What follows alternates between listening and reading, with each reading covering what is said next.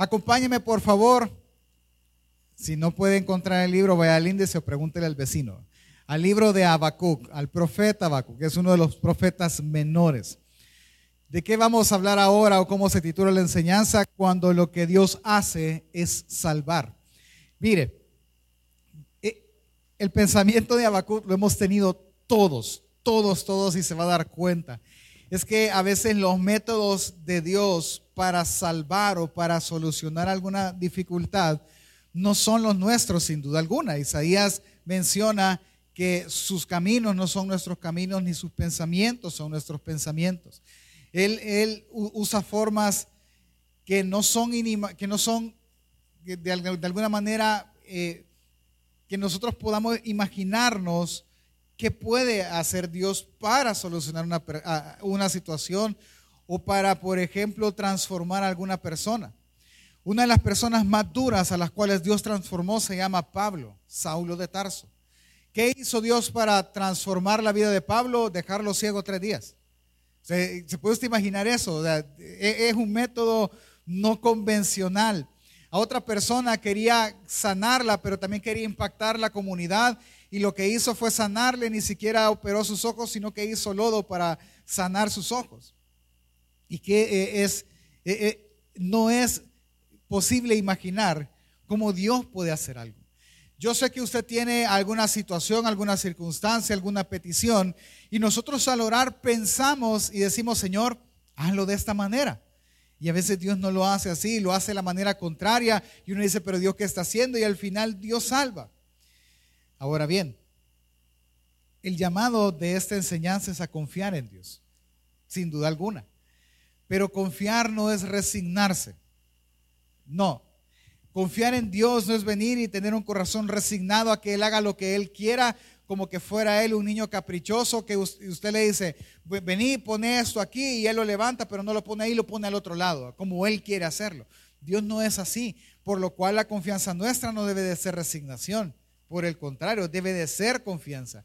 Es más, es como la confianza que tenemos a los médicos o a las enfermeras o a cualquier persona. Usted llega a una farmacia y le dice, mire, por favor, me puede inyectar complejo B, ¿verdad? Y ya va usted, ah, pase para acá y, va y, entra al lugar. Algunos tenemos el cuidado de ver que realmente el medicamento sea lo correcto. Hay otros que no, hay otros que se acuestan, va y me avisa. Y usted simplemente viene, baja un poquito el pantalón y le dice, ve, respire Usted no sabe ni cómo ni qué le están metiendo, pero usted confía. Confía simplemente en la vocación de una persona. Le voy a contar una experiencia que tuve yo. Hace muchos años, eh, con Pastor Manuel, que ahora es el pastor de, Iglesia Gracia, Sublime Gracia en, en él tuvo un accidente, se cayó de un techo. Entonces, cuando él se cayó, él se lastimó la espalda. Y bueno, lo auxiliamos ahí entre varios porque Pastor Manuel, como ahora, algo hermoso a Cholotón. Para no hacerlo largo, lo llevamos a, que lo viera en un médico y todo. Y con el que estábamos era el discipulador de todos nosotros. Alguien de confianza, pues alguien en el que confiábamos. Viene él y le dijo la enfermera, ya lo voy a venir a inyectar. Si usted quiere, lo inyecto yo. Le dice, yo puedo, es lo que usted hace lo demás para calmarle el dolor a él. Bueno, si él, si él quiere, y él dijo que sí. Bueno, yo me quedé ahí haciéndole eh, eh, apoyo moral. El otro se lavó las manos, desinfectó, desinfectó el aire de la inyección, puso el medicamento. Y a la hora de inyectarlo, hermano, ¿qué espera uno que cuando le inyecten le diga? Respira y que la mano suave, va suavecito, va para adentro la aguja. Vaya, Manuel, respira hondo, ya. Así fue, hermano. Yo cuando lo vi, a pesar de que confío en ti, le digo, jamás me voy a dejar inyectar por vos. Y así, Manuel ni se dio cuenta, hermano. Él, ay, ya estuvo. Le dolía obviamente más la espalda. Yo no conocí ese lado de esa persona, así que jamás me dejé inyectar por esa persona. Jamás. Pero es un tema de confianza y la confianza viene por conocer. Si usted conoce a alguien, usted va a dejar que lo inyecte, que cualquier cosa. No es resignación, es confianza porque conozco, confío. De lo que yo le voy a hablar ahora toda la mañana es de confianza y no de resignación. Yo no quiero que se resigne a confiar en Dios como la última opción. No, yo quiero que confíe en Dios en lo que Él está haciendo, a pesar que lo que Él está haciendo no se vea normal o no, se vea que es la mejor opción. Por lo cual lo que vamos a aprender es que lo primero que nosotros debemos de hacer es conocer lo que Cristo Jesús ha hecho por nosotros. Una vez conociendo eso, en el futuro podrás confiar en Él. En pocas palabras o en una oración más sencilla es, conoce a Cristo, lo que Cristo ha hecho en ti y el futuro tú lo podrás confiar en Él. Acompáñame por favor, vamos a orar y vamos a leer luego Habacuc 2, versículo del 2 al 4. Vamos a orar. Señor, gracias porque tú nos permites estar acá delante de tu presencia congregándonos. Señor, gracias porque en tu misericordia tú nos has salvado y nos has dado una oportunidad de estar acá. Bendice Dios a mis hermanos, tu iglesia. Sé tú quien la edifique, sé tú, Señor, quien hable. Y sé tú dándonos sabiduría para ver el texto bíblico, exponerlo, Señor, de la mejor manera, trazando fielmente la línea de él.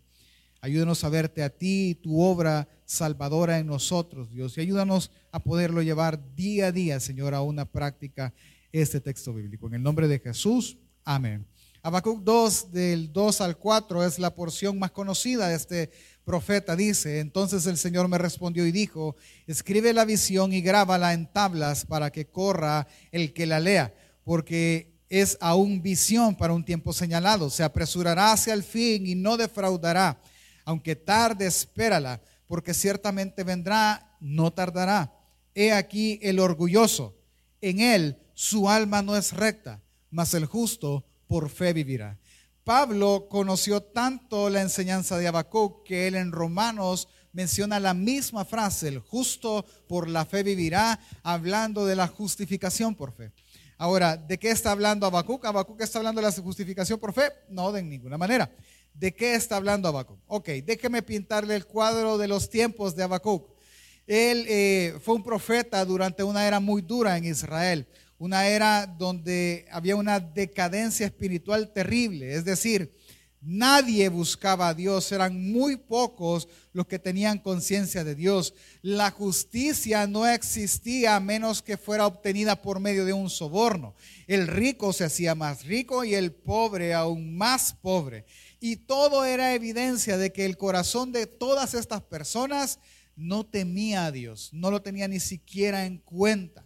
Es más, ellos tenían ídolos nuevos y estas cosas eran una práctica de todos los días, muy similar a nuestros tiempos. El rico más rico, el pobre más pobre, la justicia únicamente por soborno, etc. Ah, esos eran los tiempos de Habacuc. Nadie buscaba a Dios, nadie veía la decadencia ni, la, ni el inminente desastre en las vidas de todo mundo.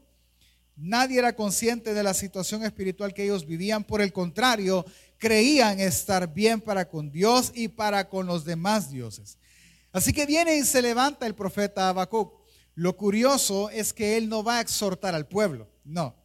Él va a tener una conversación que usted y yo hemos tenido varias veces con Dios la cual Dios ahora no responde, sino que respondió en esa ocasión. Habacuc se levanta no a exhortar al pueblo, sino que se vuelve y empieza a tener una conversación con Dios. Y la conversación tiene un solo tema. ¿Por qué no haces nada?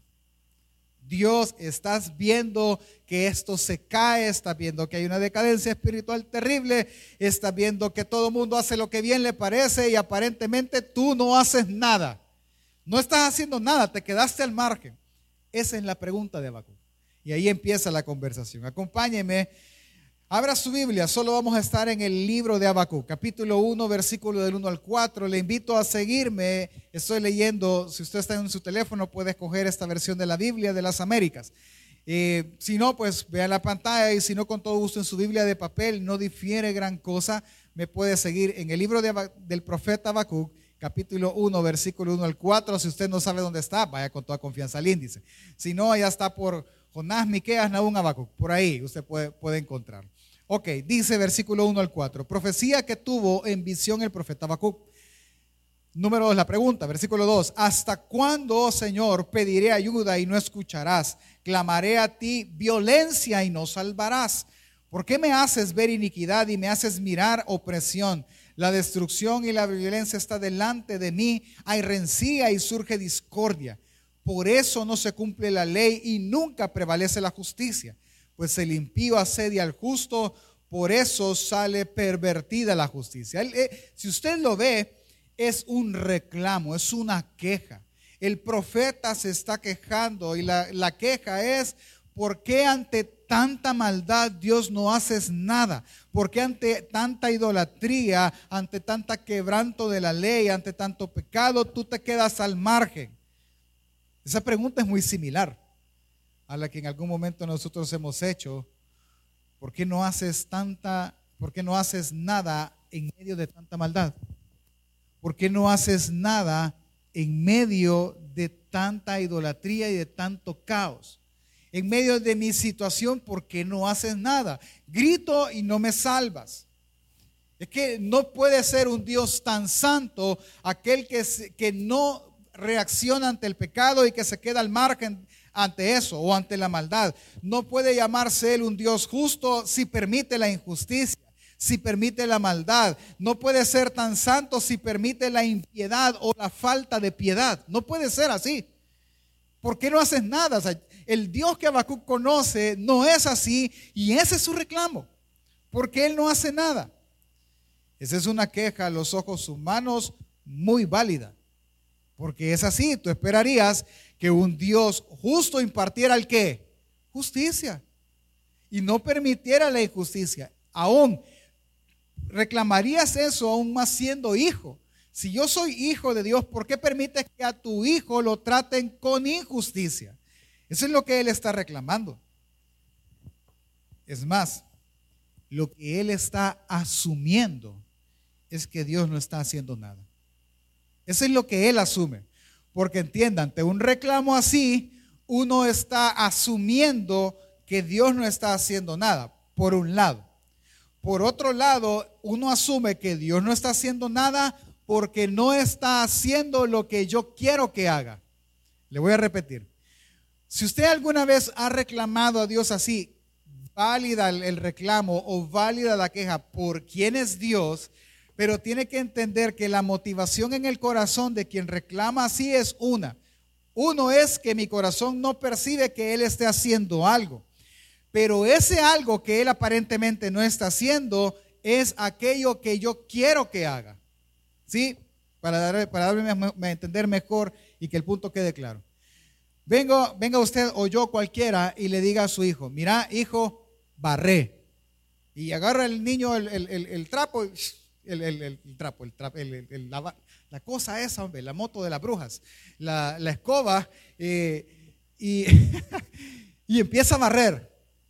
Y todo hijo adolescente o aragán barre donde los papás ven. ¿Sí? ¿Me, doy a entender? Está la silla y está la silla en cuatro patas, no hay nada abajo y es bien amplia, pero solo la par de las cuatro patas. Y abajo nada, ¿sí? ¿Qué dice el papá? ¿Por qué no barriste? ¿Barrió o no barrió? Sí, él barrió, pero no barrió como usted quería. Ese es el reclamo.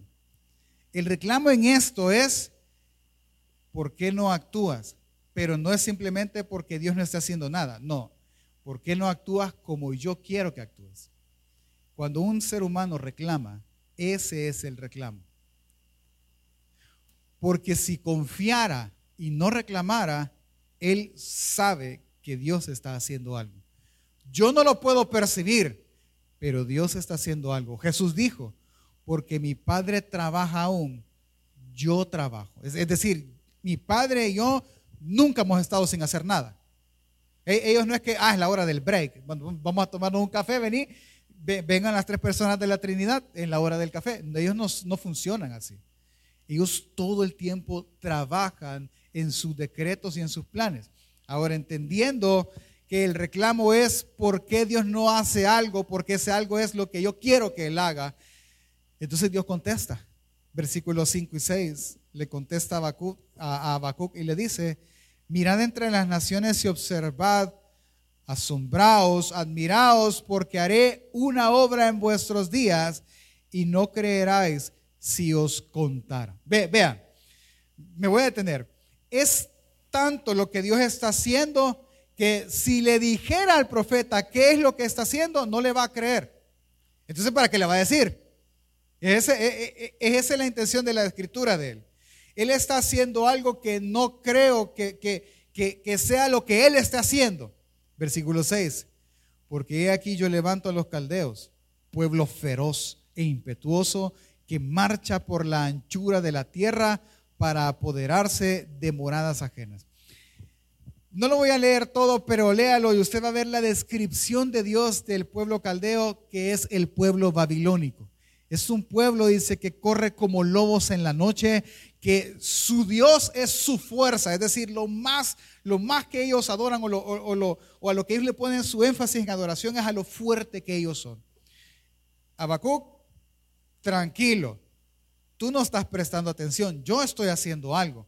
Allá a lo lejos tú escuchas de los caldeos, tú escuchas de los babilonios, pueblo que se resiste, pueblo que destruyen, lugar donde separan, lugar que conquistan. Es una nación feroz, es una nación fuerte, es una nación que se idolatra a sí misma. Sus caballos son como estruendo de muchas aguas. Tranquilo, ellos vienen, a ellos voy a usar para destruir la iniquidad de este pueblo.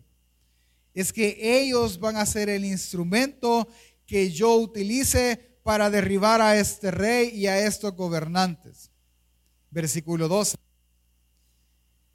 Responde Habacuc, ¿no eres tú desde la eternidad, oh Señor Dios mío, santo mío?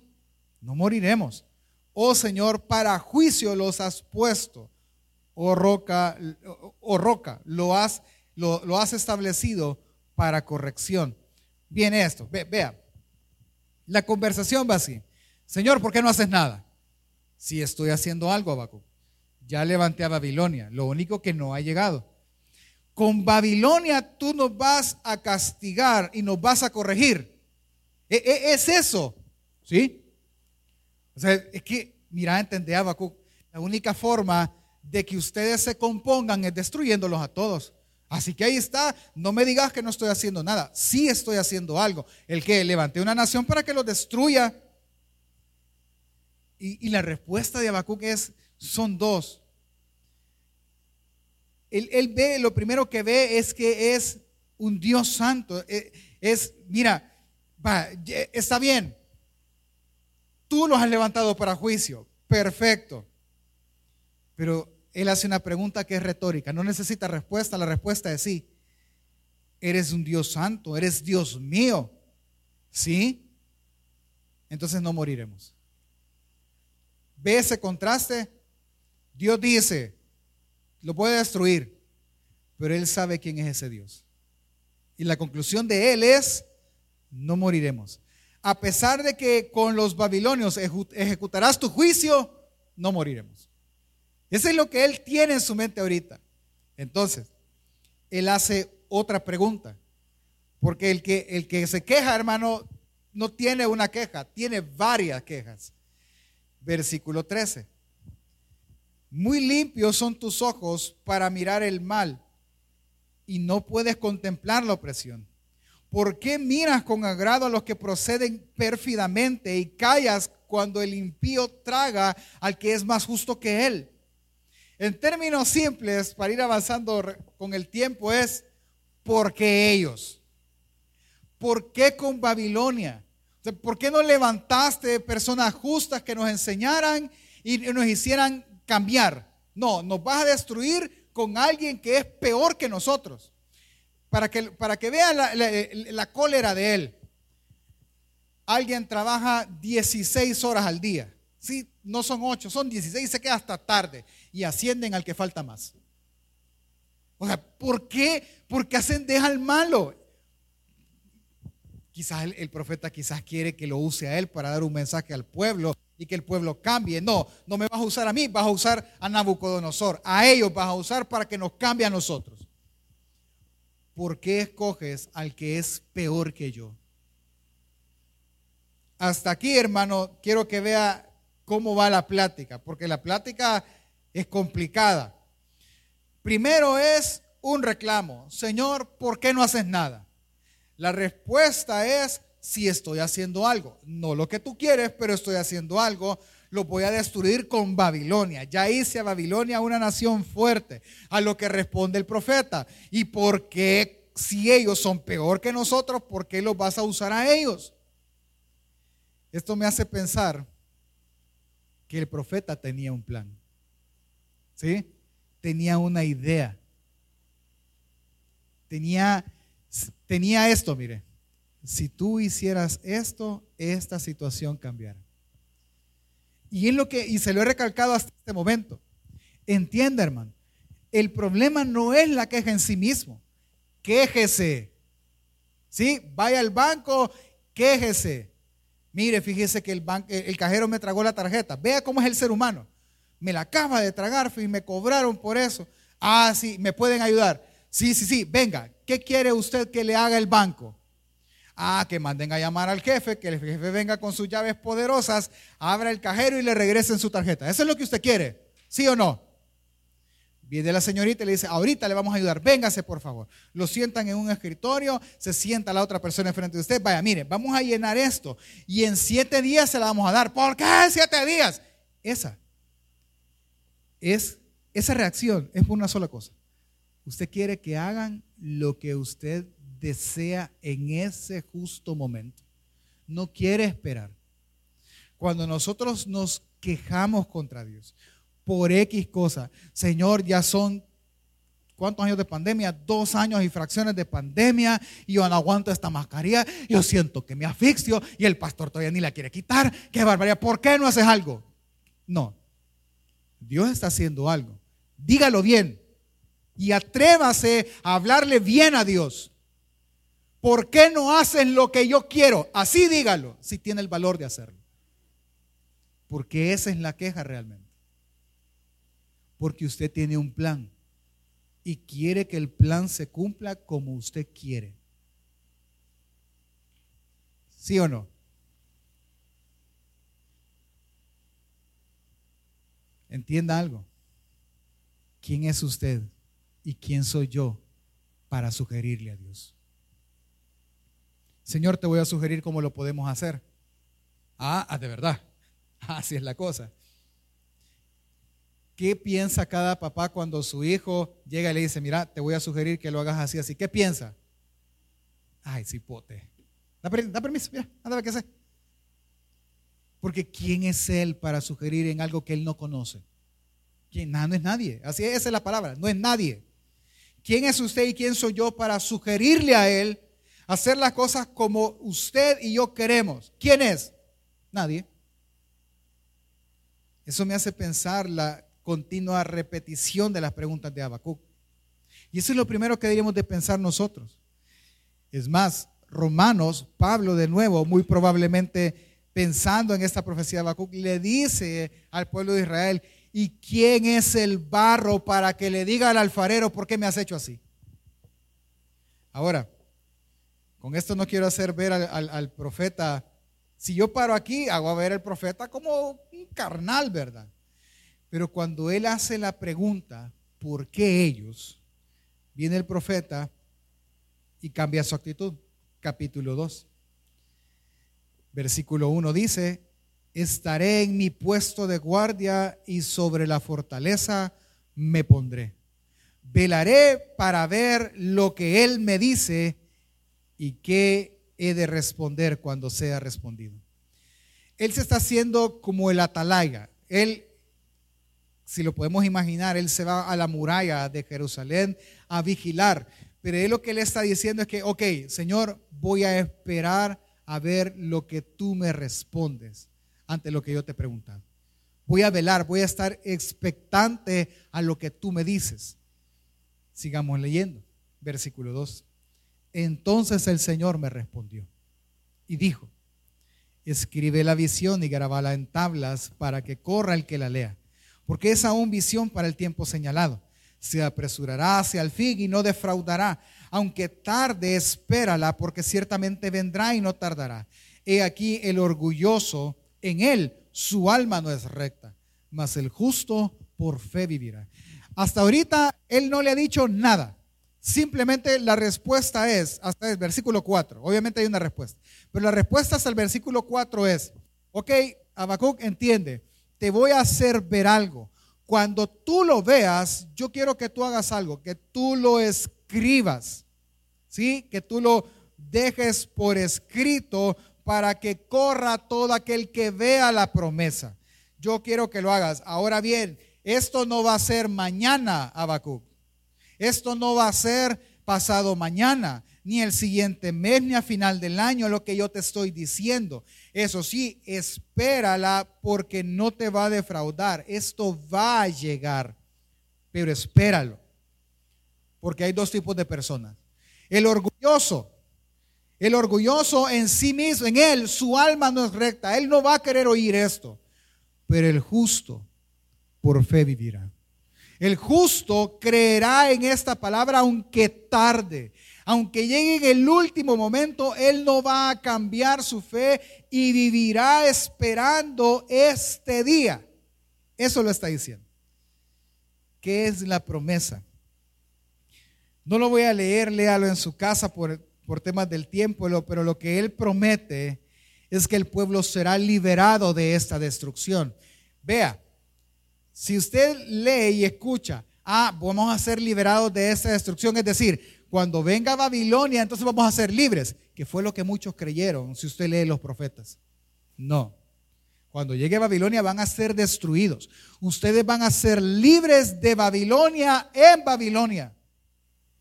70 años después. Y lo vemos en los profetas. Él a ese momento, porque está en el mismo tiempo de Jeremías, no lo entiende así. Uno, serán librados. Dos, toda la tierra, toda la tierra, en el versículo 14, será llena del conocimiento de la gloria de Dios. Todo mundo. Así que tienes que esperar dos cosas. Número uno, que yo te salve. Y número dos, que todos me conozcan. Esa es la, esa es la promesa.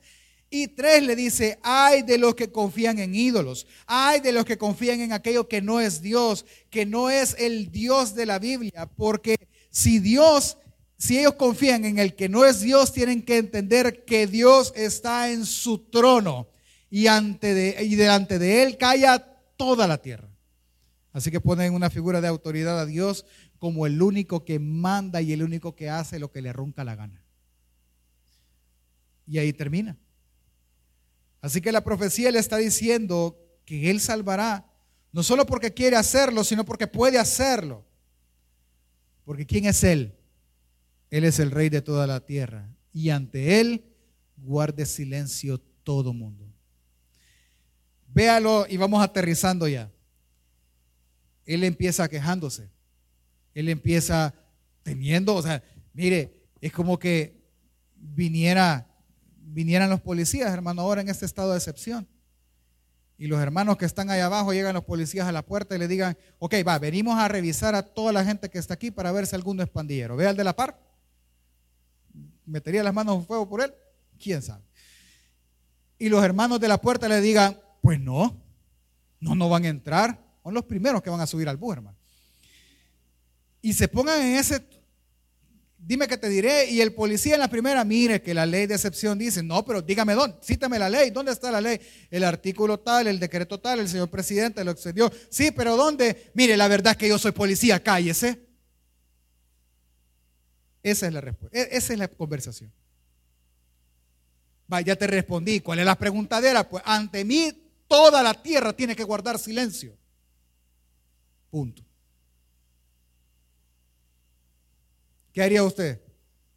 Pase, señora gente, quiere agua. Eso haríamos nosotros.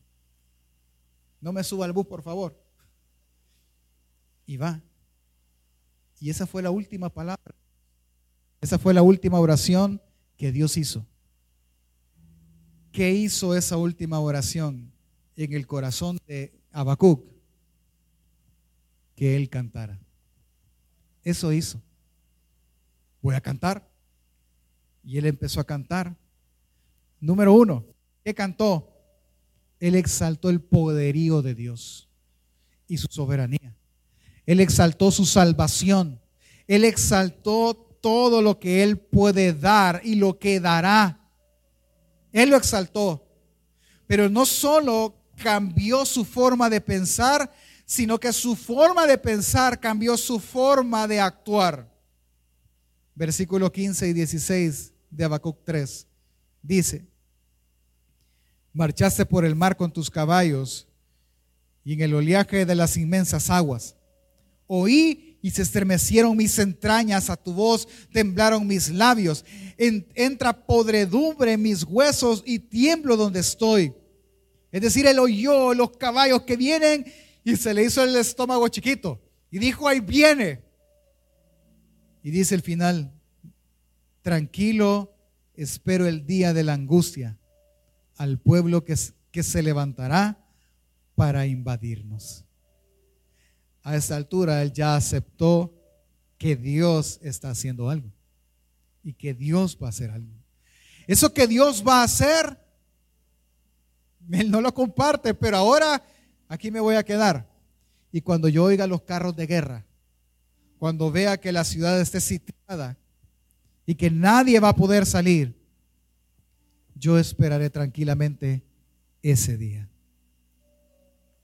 Yo esperaré tranquilamente el día que esa dificultad que tú has anunciado que venga, venga. Yo la voy a esperar tranquilamente. Qué palabras, de verdad.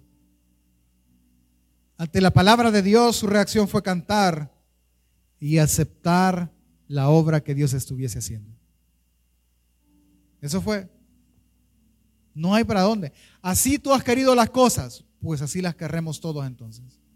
Y entienda algo, no es resignación. Él no se está resignando. Él está confiando en Dios. ¿Por qué lo dice, pastor? Estas palabras son las que más inmortaliza a todo mundo del profeta, a veces sin entender por qué las dice. Ahora que usted ha entendido y ha visto el cuadro de por qué las dice, entonces para usted deberían ser palabras no de resignación, palabras de alguien que conoce a aquel que controla todo el tiempo. Habacuc 17, capítulo 3, verso 17 al 19 dice, aunque la higuera no eche brotes, ni haya fruto en las viñas, aunque falte el producto del olivo y los campos no produzcan alimento, aunque falten las ovejas del redil y no haya vacas en los establos, con todo yo me alegraré en el Señor y me regocijaré en el Dios de mi salvación. El Señor es mi fortaleza. Él ha hecho mis pies como los de siervas y por las alturas me hace caminar. Y termina diciendo, para el director del coro, con mis instrumentos de cuerda. Es su canto. ¿Cuál es su canto? Aunque todo se destruya, yo confiaré en el Señor mi Salvador. Hasta ahí. Y ve entonces usted que no es resignación. Ve que es confianza. Así que el autor le está diciendo a toda su audiencia, judíos, perdón, impíos y justos. Al impío le dice que el juicio es inminente y que de este no podrá escapar. Pero al justo le dice que su confianza está, debe de estar en el Dios su Salvador, sin importar lo que pase en el futuro. Porque entendamos, hermanos, Él no está resignándose a que Dios obre soberanamente su voluntad, a pesar de que no es lo que Él quiera. Él está confiando en que Dios está haciendo lo mejor para Él. En eso está confiando Él. Sabiendo que su voluntad es lo mejor. Ahora voy a equilibrar esto. Es fácil decirlo, pastor, cuando nada está pasando. Sí. Es que por eso lo aprendemos cuando nada pasa. Porque cuando las cosas pasan, entonces es donde esto se aplica. Y es que, mire, hermano, esto no es primera vez. Y eso quiero que entienda y lo reconozca como el anuncio del Evangelio. No es primera vez que Dios obra así. Dios vino, salvó a Israel por medio de Egipto. Liberó a Israel encerrándolo frente al mar, pero ahí lo salvó. Va ahora el pueblo a Babilonia, pero de ahí lo va a salvar y lo va a purificar por ese medio. Es que entendamos algo, lo que cualquiera de nosotros estemos pasando, dificultad, angustia, gozo, lo que quiera, simplemente es para transformar su corazón. Eso es lo que Dios hace. transformas vidas. Es el transformador de vidas, sin importar lo que esté pasando. Lo que está pasando, entienda algo, es lo mejor que puede pasar, porque es la voluntad de Dios.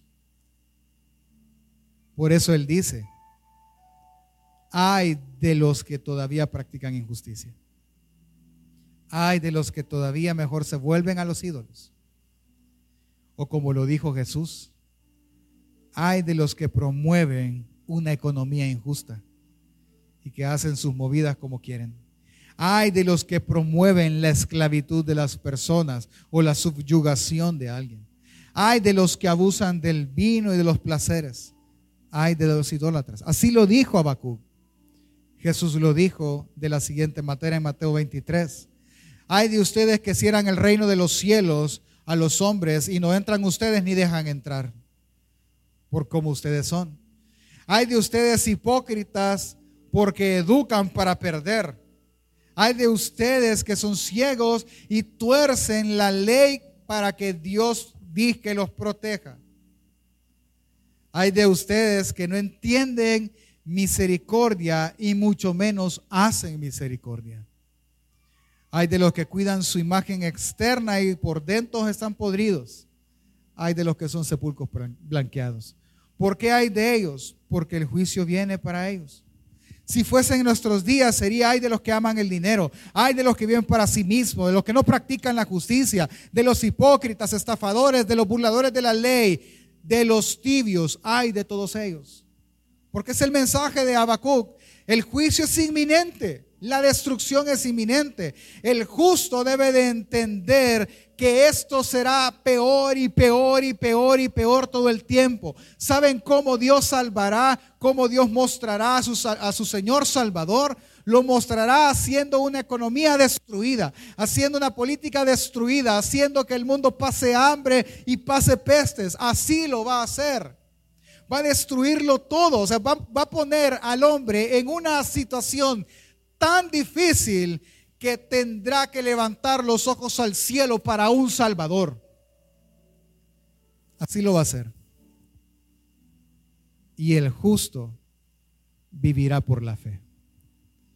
Vivirá sabiendo que eso es lo mejor que puede pasar. Vivirá sabiendo que el COVID fue lo mejor que le pudo pasar al mundo en el año 2021. ¿Por qué, pastor? Porque nadie, nadie reconoció tanta la necesidad de Dios como el ser humano mismo. ¿A cuántos aún de nosotros no nos dio ansiedad y no sufrimos ansiedad y no nos vimos agobiados por un simple virus? ¿Cuántos les va a dar risa? Pero ¿cuántos de repente, Padre Santo, quizás me enfermé? Y vivimos presas del miedo. Dos años, hermano. Dos largos años. ¿Quién se iba a imaginar que eso lo viviríamos nosotros? Y cuando las pestes lleguen, y cuando los terremotos destruyan, y cuando todo eso pase, ¿qué hará el justo? Por la fe vivirá, sabiendo que su Señor lo guarda sabiendo que su Señor está pronto a regresar. Es que ese es el punto de Habacuc. El punto de Habacuc es que, hermanos, Dios hará lo que Él en sus planes ha decretado hacer. Y se ha decretado hacer, destruir todo lo que Él mismo formó para de esa manera regenerarlo en algo nuevo, lo va a hacer. ¿Y será que Dios, pastor, no puede nada más cambiar el corazón de todos? Pero no es ese su plan. Ese es el suyo. Dios tiene uno más grande. El justo por la fe vivirá. Así que, ¿qué es lo que debes de aprender? Debes de reconocer lo que Dios ha hecho por ti ya. Y si lo reconoces, en el futuro podrás confiar en Él plenamente. Aquel que es sanado por alguna enfermedad, de alguna enfermedad, en la siguiente enfermedad no teme, porque ya fue sanado una vez.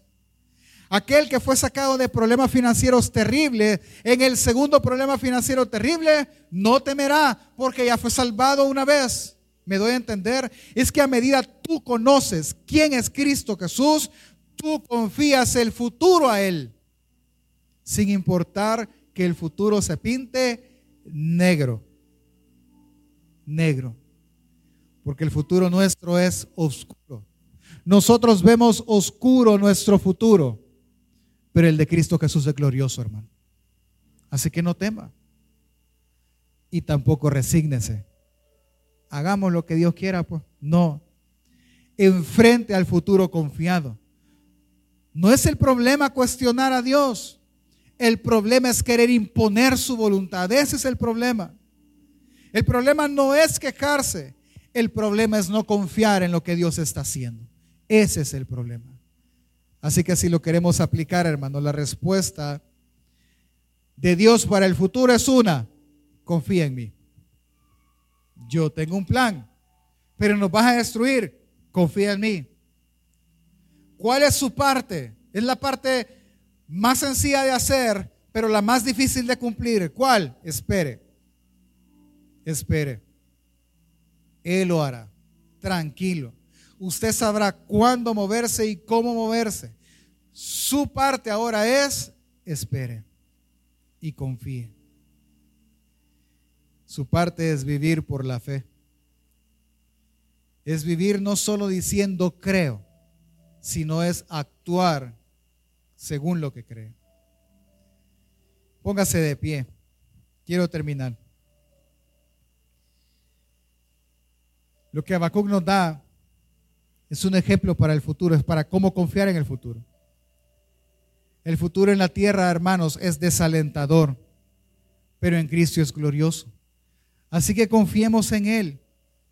Y no solo y no solo en lo que nosotros leemos de Él, sino en sus obras que dan testimonio de Él, que todos nosotros hemos vivido. El problema no es quejarse, el problema es hacer su voluntad, es querer hacer su voluntad. No, hermano, confíe. Él tiene un plan. Él tiene una forma. Y es lo mejor que puede pasar.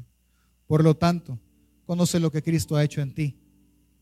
Y si tú lo conoces, confía en entonces el futuro a Él.